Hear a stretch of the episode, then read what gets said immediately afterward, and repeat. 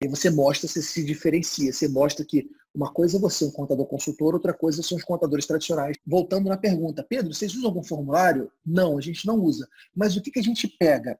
A gente busca sempre anotar quais são as dores que ele foi evidenciando. Não só a dor prioritária, aquela que a gente pergunta para ele, se você pudesse sair dessa sala e encontrar um problema resolvido, que problema seria esse? Essa é a pergunta poderosa que a gente mais usa.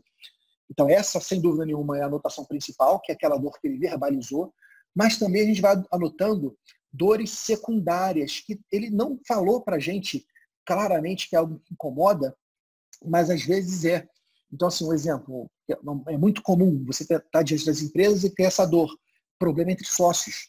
Às vezes você tem lá o pai e o filho, e o filho está sucedendo o pai na gestão, mas o pai não ouve o filho, o pai não dá autonomia para o filho, ou mesmo você tem uma relação entre sócios que não está muito transparente, eles não estão prestando contas um com o outro e aquilo está incomodando. Então, o que, o que você enxergar de pontos que podiam ser melhores é fundamental você anotar. Porque quando você anotar, na hora de você entrar na fase do ataque, você vai relembrar aqueles pontos e vai mostrar para ele como você vai resolvendo. Então, o, o grande tchan dessa estratégia é o seguinte: você coloca de um lado a dor do cliente, do outro lado a proposta de solução. Então, dor, proposta, dor, proposta. Ah, estou com um problema com meu pai, porque meu pai não está querendo digitalizar a empresa, ele não está querendo modernizar a empresa. Proposta que você vai colocar lá, por exemplo, é criar uma reunião mensal entre sócios para que vocês possam debater sobre os desafios da empresa. Ah, eu não estou conseguindo ter clareza se a minha empresa está dando dinheiro ou não.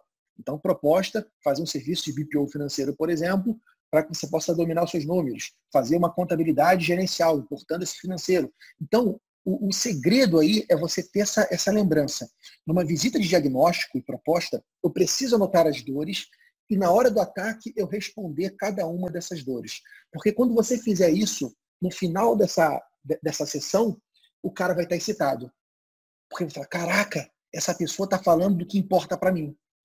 E aí vem aquele aquela alfinetada, entre aspas, quando foi que você conversou com o seu contador sobre isso. E aí você mostra, você se diferencia, você mostra que uma coisa é você, um contador consultor, outra coisa são os contadores tradicionais que não se envolvem com a prioridade do cliente.